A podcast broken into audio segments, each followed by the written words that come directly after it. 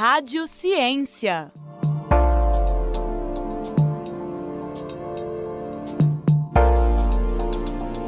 Olá, gente. Eu sou Ana Beatriz e hoje no podcast Rádio Ciência vamos falar sobre o comportamento dos turistas em relação ao lixo encontrado nas trilhas.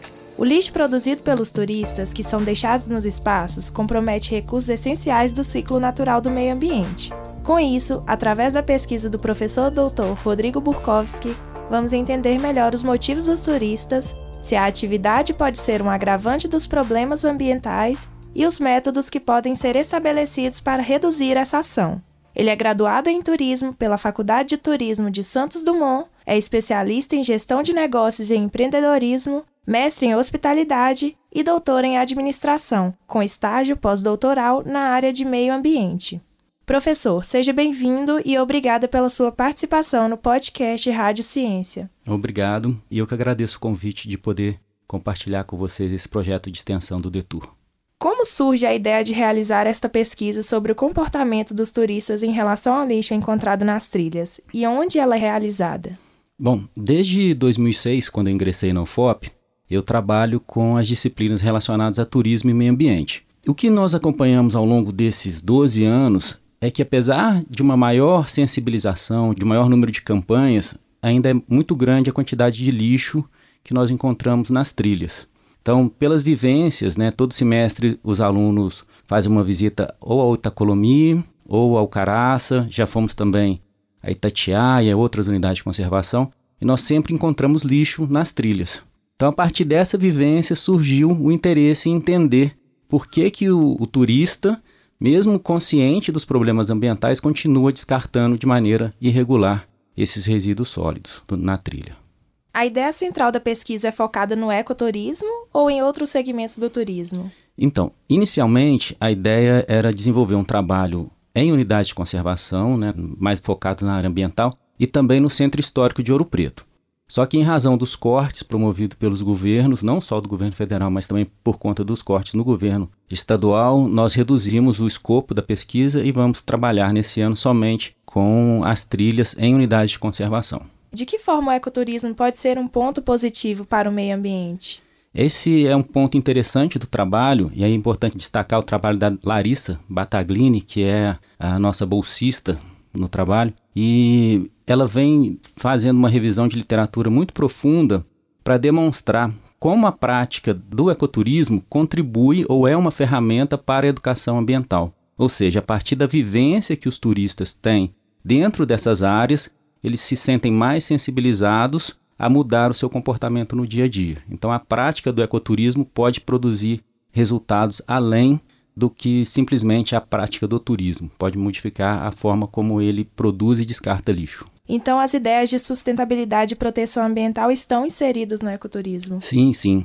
Um dos pilares do ecoturismo é essa ideia de você ter uma relação mais harmônica entre o homem e natureza e não descartando a questão cultural também, que hoje é um, um, um viés que dentro do nosso futuro programa de mestrado, nós também inserimos a questão cultural dentro da questão ambiental. Então, é, não tem como desassociar essa relação homem, natureza e cultura da forma como nós lidamos com os nossos resíduos sólidos ou com o nosso lixo propriamente dito. Quais as estratégias podem ser usadas para incentivar esses turistas a não poluírem os espaços de ecoturismo?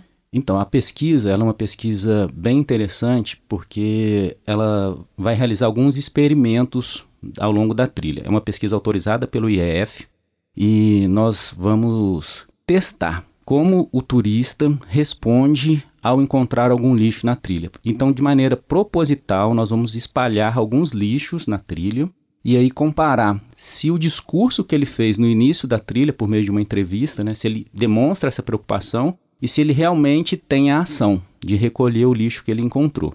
E dentre as estratégias que a pesquisa vai, ou metodologias que nós vamos utilizar, tem um dia que vai ter a distribuição de um panfleto informativo, tem um dia que vai ser somente uma sensibilização, uma conversa, tem um dia que vai ser a distribuição de sacolinhas plásticas, tem um dia que vai ser uh, nada, só, somente a observação. Então, a partir desse resultado, né, ao fim do projeto, eu acredito que nós vamos poder comunicar melhor quais estratégias são mais eficientes para diminuir a quantidade de lixo na trilha. Hoje nós não temos essa resposta ainda. O que, que é mais eficiente para diminuir a quantidade de lixo? Então, ao final da pesquisa, nós vamos conseguir responder isso de uma maneira mais efetiva, porque até então as estratégias que nós temos visto, elas não têm surtido muito efeito. O projeto terá alguma continuidade? Alguma empresa demonstrou interesse pela pesquisa? Então, inicialmente a gente não buscou essa relação com o mercado. Inicialmente a gente buscou entender qual o comportamento do turista né, em relação ao lixo e para posteriormente produzir um material que o IEF deve utilizar. Não, a, a princípio, empresas privadas não devem se, se apropriar, a não ser se a gente for pensar nas grandes empresas que hoje administram as unidades de conservação, por exemplo, a Cataratas SA, a Socipark. Então, a Cataratas SA é responsável por Fernando de Noronha e Foz do Iguaçu. E pelos relatos que nós temos recebido, a quantidade de lixo nas trilhas em Fernando de Noronha vem aumentando de maneira significativa. Então, pode ser que essas empresas se interessem pelos resultados dessa pesquisa e utilizem esse material para desenvolver novas práticas e novas ações nas unidades que estão sob responsabilidade dessas empresas. E quem financia a pesquisa? Então, inicialmente o projeto foi submetido para a FAPEMIG e foi aprovado no edital, mas com o corte acabou não tendo os recursos necessários para analisar tanto uma unidade de conservação quanto o centro histórico. Então, hoje quem financia é a própria o aluno que tem se esforçado para fazer o trabalho e a gente também acaba auxiliando com alguma coisa. Seria importante ter os recursos que poucos foram solicitados, mas esse ano não foi possível. Quais os benefícios desta pesquisa para a sociedade? Bom, quando a gente analisa o lixo, né, de uma maneira geral, nas unidades de conservação, a gente percebe um duplo problema. Um é a possibilidade de prejudicar a fauna e a flora da unidade. E a outra é que o lixo prejudica a experiência do turista na trilha. Ou seja, quando o turista se depara com o lixo na trilha, ele sente um estranhamento, ele fica um pouco triste com, com a quantidade de lixo que ele encontra. Então, a gente acredita que ao reduzir né, a quantidade de lixo, eu acho muito difícil falar em não ter mais lixo nas trilhas, porque isso vai muito do comportamento de cada turista. Eu acredito que isso vai melhorar a experiência dele na trilha, ele vai ficar mais satisfeito ao realizar a trilha e também vai contribuir para a fauna e a flora da unidade de conservação. Quantas pessoas e instituições estão envolvidas na pesquisa? Nesse trabalho, propriamente dito, nós temos uma aluna bolsista. No período do trabalho de campo, nós vamos contar com mais quatro alunos para o desenvolvimento, porque tem um aluno que vai fazer a aplicação de questionário, tem outro que vai fazer a reposição dos lixos, tem outro que vai fazer a observação. Então a gente precisa dessa equipe para que a pesquisa possa ser realizada. Então é uma equipe não é muito pequena, né? Mas é uma equipe que vai ter bastante trabalho quando a gente começar a ir a campo.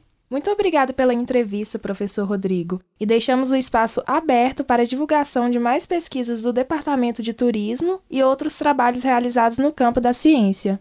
Ana Beatriz, eu queria agradecer o convite. Eu acho que é um canal muito importante para o FOP, esse projeto de divulgar para a sociedade essas iniciativas, né? Eu acho que às vezes produzimos muito conhecimento, temos muito trabalho. Se você pegar a carga horária dos professores, nós temos uma atividade enorme pós sala de aula e esse trabalho nem sempre tem a visibilidade. E eu acredito que essa iniciativa de vocês pode ajudar a tornar mais visível o conhecimento que aqui é produzido e fazer com que as empresas também utilizem esse conhecimento para melhorar, no nosso caso, o produto turístico. Obrigada novamente e com supervisão de rádio jornalismo de Glaucio Santos e trabalhos técnicos de Cimei Gonderim, o podcast Rádio Ciência fica por aqui. E se você curtiu o episódio de hoje, confira outras produções no site radio.ufop.br ou acesse as redes sociais da Rádio FOP Educativa, no Facebook Rádio FOP e no Instagram arroba Rádio UFOP.